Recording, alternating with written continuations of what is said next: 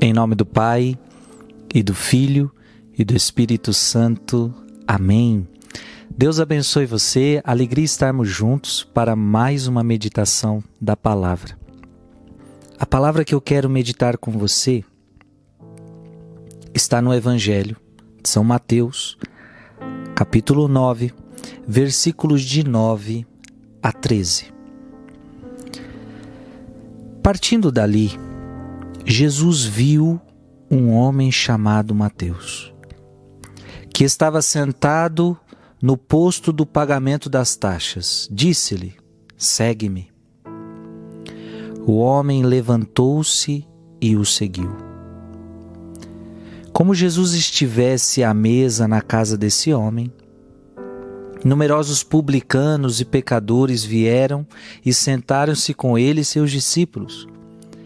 Vendo isso, os fariseus disseram aos discípulos: Por que vosso mestre por que come vosso mestre com os publicanos e com os pecadores? Jesus, ouvindo isso, respondeu-lhes: Não são os que estão bem que precisam de médico, mas sim os doentes. Ide aprender o que significa estas palavras: Eu quero a misericórdia e não o sacrifício. Eu não vim chamar os justos, mas os pecadores. Palavra da salvação. Irmão e irmã, que alegria ouvir esta palavra.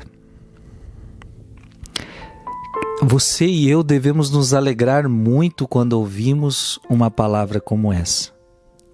Porque eu e você somos pecadores.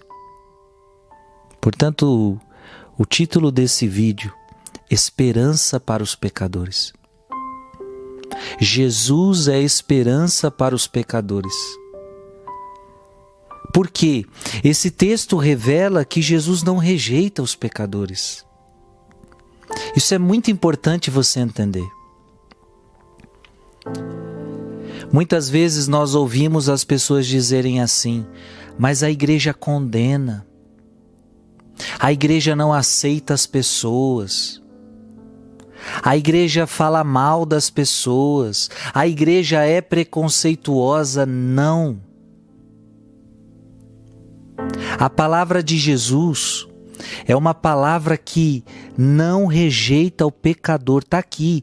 Eu não vim chamar os justos, mas os pecadores.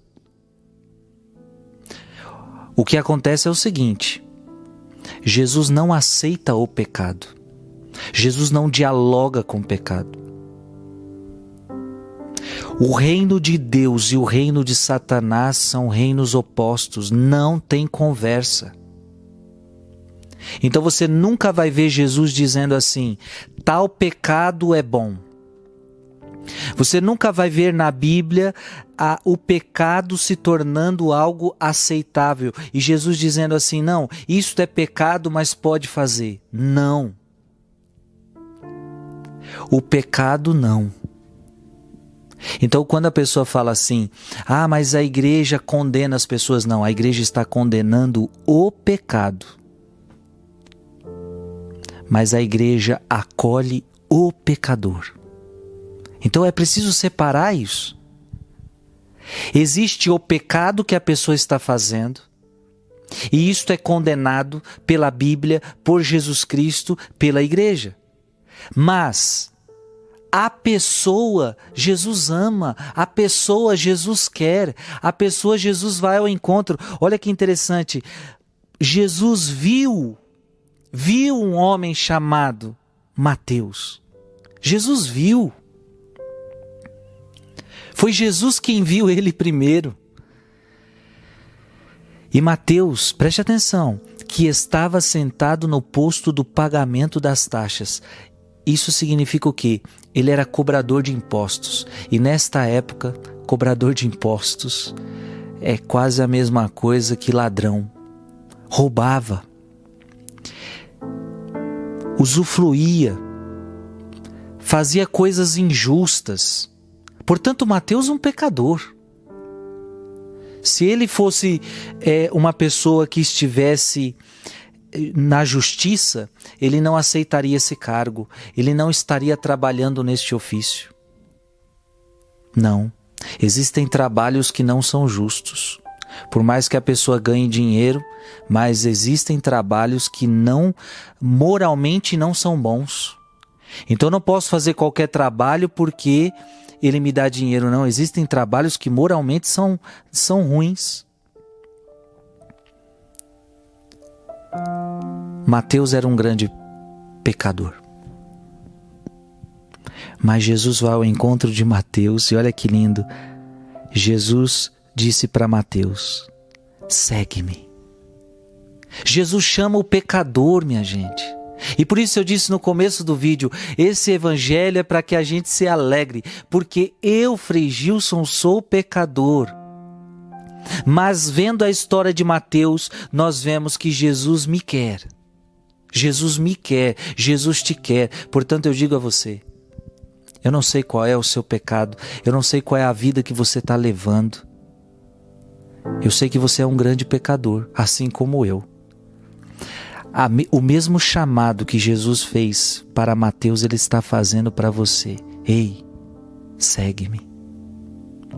Mas preste atenção, segue-me para que você continue na mesma vida? Não, segue-me porque eu quero você pecador, mas eu vou te santificando. Eu vou te transformando. É o que Jesus disse. Não são os que estão bem que precisam de médico. Se você está bem, você não vai para o médico, você não precisa de tratamento. Agora, se você está doente, você precisa de médico. Então, se você é pecador, você precisa de Jesus Cristo. Gente, aqui também está uma coisa importante. Por isso eu preciso entender que eu sou pecador. Porque veja que Jesus está cutucando também aquele povo. Aquele povo parece que não se achava pecador. E aí Jesus fala: Eu vim para os, os doentes, eu vim para os pecadores. Se você se reconhece pecador, Jesus veio para você. Jesus é a tua solução, Jesus é a tua salvação, a tua santificação. E se você segui-lo, ele vai te santificando, ele vai te curando. Que, gente, que lindo. Siga Jesus ele nos acolhe. Veja, não aceita o nosso pecado, mas ele vai nos curar deste pecado, vai nos santificar. Siga o Senhor Jesus. Que Deus te abençoe. Em nome do Pai, e do Filho, e do Espírito Santo. Amém.